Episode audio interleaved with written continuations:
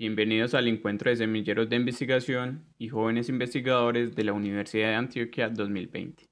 Mi nombre es Juan José Velasco Castaño, estudiante de la Escuela de Microbiología y joven investigador del grupo Microbiología Básica aplicada en la línea de Epidemiología Molecular EPIMOL.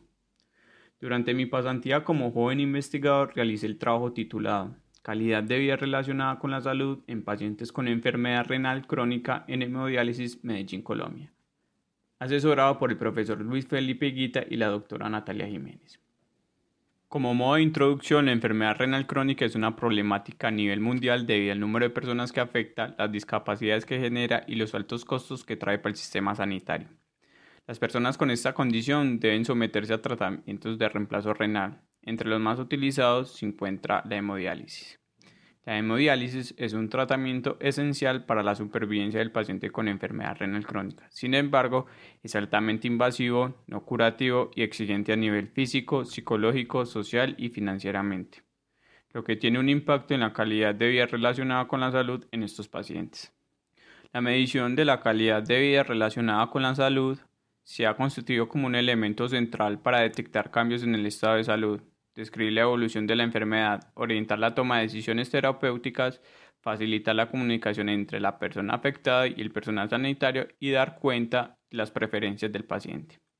En Colombia, la investigación desde el punto de vista de pacientes sometidos a hemodiálisis es escasa, por lo cual en este, en este trabajo se propuso describir la calidad de vida relacionada con la salud y sus factores asociados en un grupo de pacientes en hemodiálisis en una unidad renal de Medellín, Colombia. Para esto se planteó un estudio descriptivo transversal.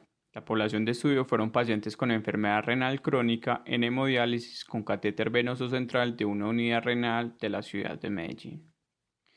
Se evaluaron para elegibilidad un total de 215 pacientes, de los cuales un total de 210 fueron reclutados después de aplicar los criterios de inclusión y exclusión.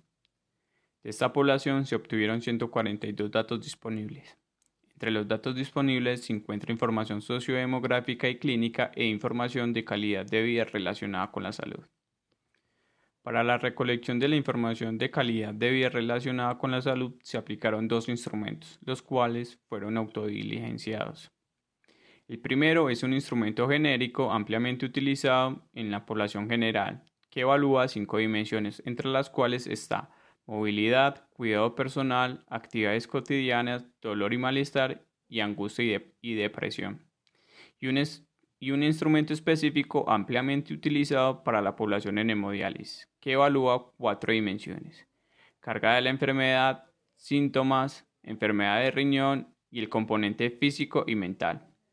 Los valores inferiores o iguales a 50 dan cuenta de una disminución de la calidad de vida y la información sociodemográfica y clínica fue suministrada por la unidad renal.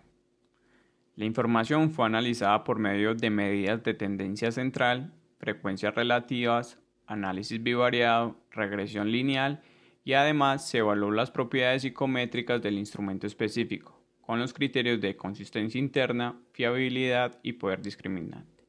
En los resultados podemos observar en la tabla número 1 que se incluyeron 142 pacientes con una mediana de edad de 63.5 años. El 50.7% eran mujeres y el 57% eran de estratos socioeconómicos bajos.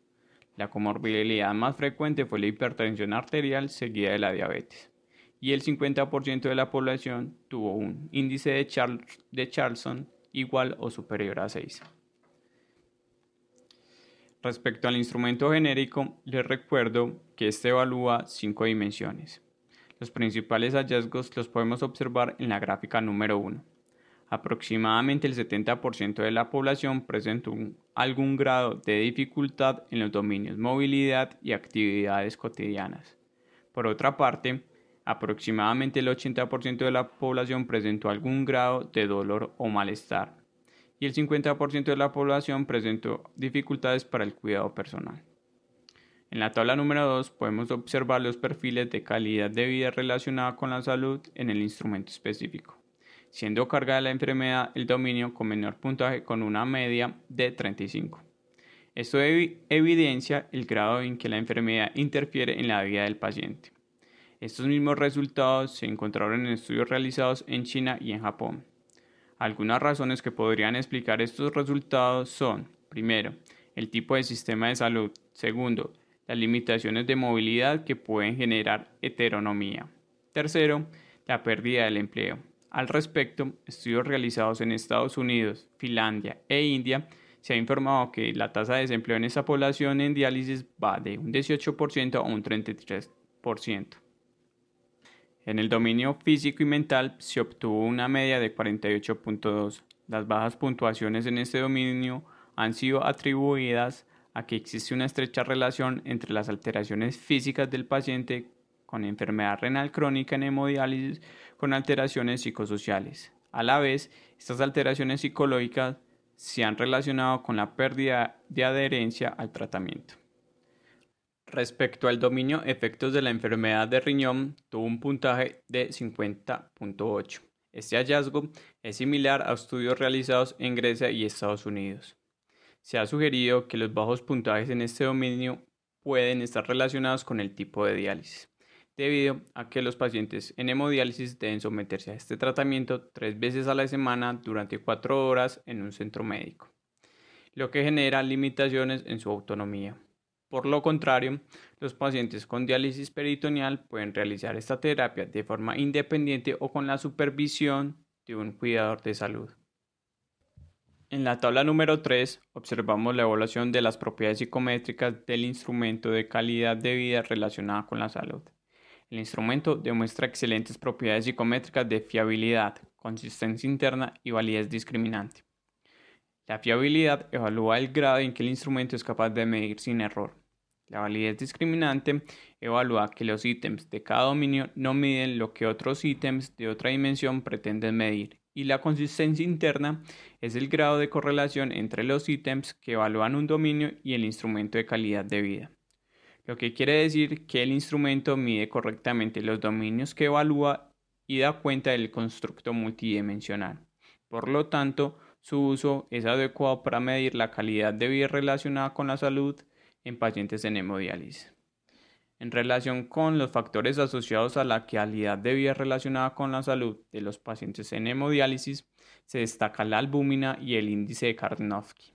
La hipoalbuminemia ha sido asociada en varios estudios con peores resultados de calidad de vida, así como mayor hospitalización y mortalidad. Tal asociación puede ser atribuida, al menos parcialmente, a que la albúmina es un indicador de síndrome de desgaste energético proteico, una condición clínica frecuente en pacientes en hemodiálisis. En cuanto al índice de Karnofsky, ha sido asociado con la calidad de vida de diferentes poblaciones, como adultos con cáncer y pacientes pediátricos, lo cual demuestra su utilidad como instrumento genérico para dar cuenta del constructo.